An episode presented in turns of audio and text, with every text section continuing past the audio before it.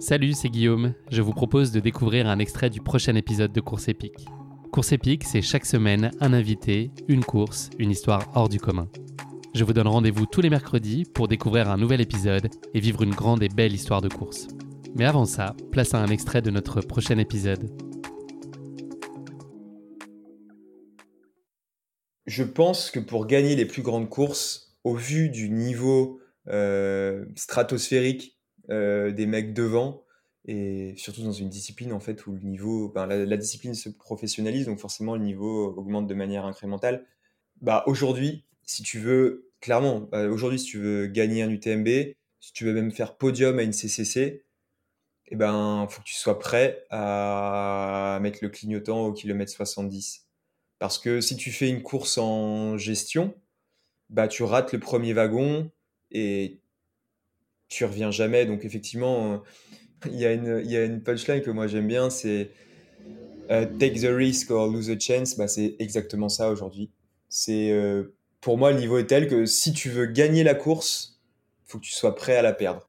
Sur les grandes courses. Après, sur des courses, aujourd'hui il y a plein de petits trails régionaux et, et je pense que là c'est pas forcément le cas. Tu peux faire plus des courses en gestion, mais sur les plus belles courses aujourd'hui c'est le c'est ma vision des choses, oui.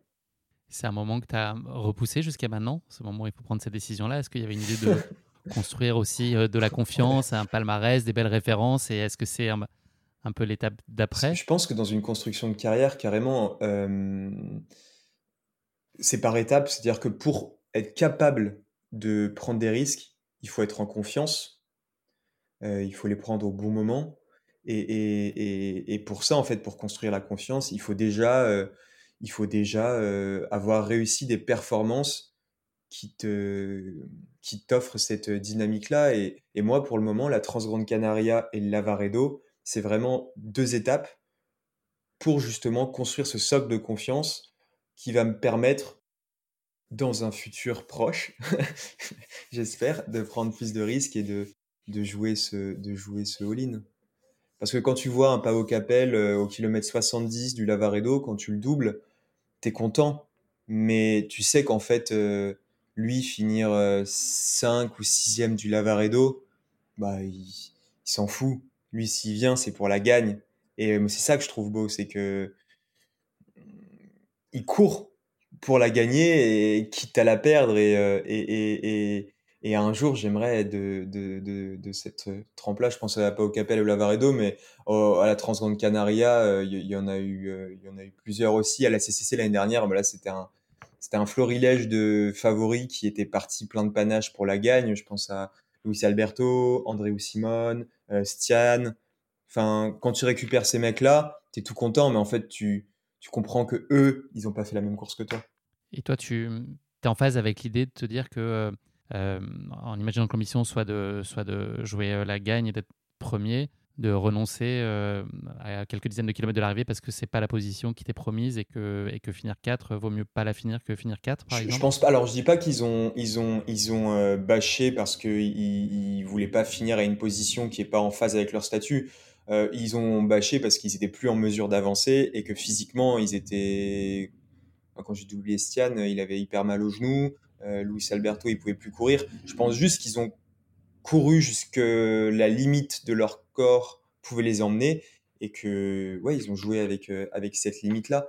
Et, moi, ça fait que jusqu'à présent, du coup, mes ultras, je les finis pas non plus euh, dans le rouge total parce que parce que je je suis pas je suis pas prêt en fait encore à tout perdre. Euh, parce que dans, ma construction de carrière, moi, comme je t'ai dit en, préambule, je me considère aspirant ultra trail runner. J'aspire à devenir un des meilleurs ultra trailers du monde, mais je sais que c'est pas pour tout de suite et que du coup, ben, progressivement, euh, je serai en mesure de prendre ces risques euh, qui m'amèneront vers les plus belles performances possibles.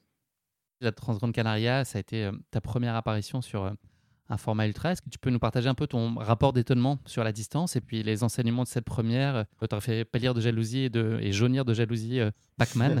Oui, c'est vrai. J'avais un appétit glouton. euh, la Transgrande Canaria, ça m'a fait découvrir, pardon, un, état que, et des émotions que je connaissais pas. Déjà en amont de la course, un état de vulnérabilité, au sens où avant de partir sur cette ultra, je me suis senti, heu heu, terriblement démuni, mais je trouvais ça beau. C'est-à-dire qu'en fait, tout le vernis qu'on peut avoir, heu, hem, enfin, je me suis senti très, très authentique dans mon quotidien tous les jours. J'essaye d'être, en phase avec moi-même et et d'être authentique, mais là, je me suis dit: «Vraiment, en fait, l'ultra, quand tu te retrouves sur la ligne de départ et que tu pars à l'assaut de ces montagnes hyper hostiles» en plus, nous, ils annonçaient vraiment, une nuit, heu, dantesque. Et tu t'y diriges tout seul. Et ben, en fait, il y a plus personne qui fanfaronne, quoi. Tu te tu te retrouves tout seul. Et donc j'ai découvert cette, heu, cette petitesse de l'être humain face à la grande dame nature. Et ça rend ultra vivant. Heu et en fait, je me suis dit: «Mais en fait, tu as choisi d'être là, maintenant tu en fait, c'est une chance d'être là, mais t'assumes, t'assumes et heu et en fait, tu peux faire confiance un peu qu'à toi-même» et donc du coup, j'ai découvert, heu, c'est hyper intense parce que du coup, tu es vachement connecté à tout ce que tu fais et tu découvres un peu des compétences, des capacités. Tu t'étonnes, tu te surprends et heu et moi, c'est vraiment ce que j'ai vécu au cours de la Transgrande Canaria. Contrairement au Lavaredo, je suis parti en gestion, donc dans le deuxième pack, celui des packman, du coup et en fait, je pense que de par son positionnement dans le début du calendrier, c'est-à-dire en mars, pas tout le monde est encore prêt. En fait, il y a que ceux qui peuvent s'entraîner en montagne, c'est-à-dire, heu, ceux qui bénéficient d'un climat méditerranéen, qui peuvent, heu, qui peuvent s'entraîner en montagne. Et donc du coup, cette course d'attente et de gestion, elle m'a mené à la quatrième place.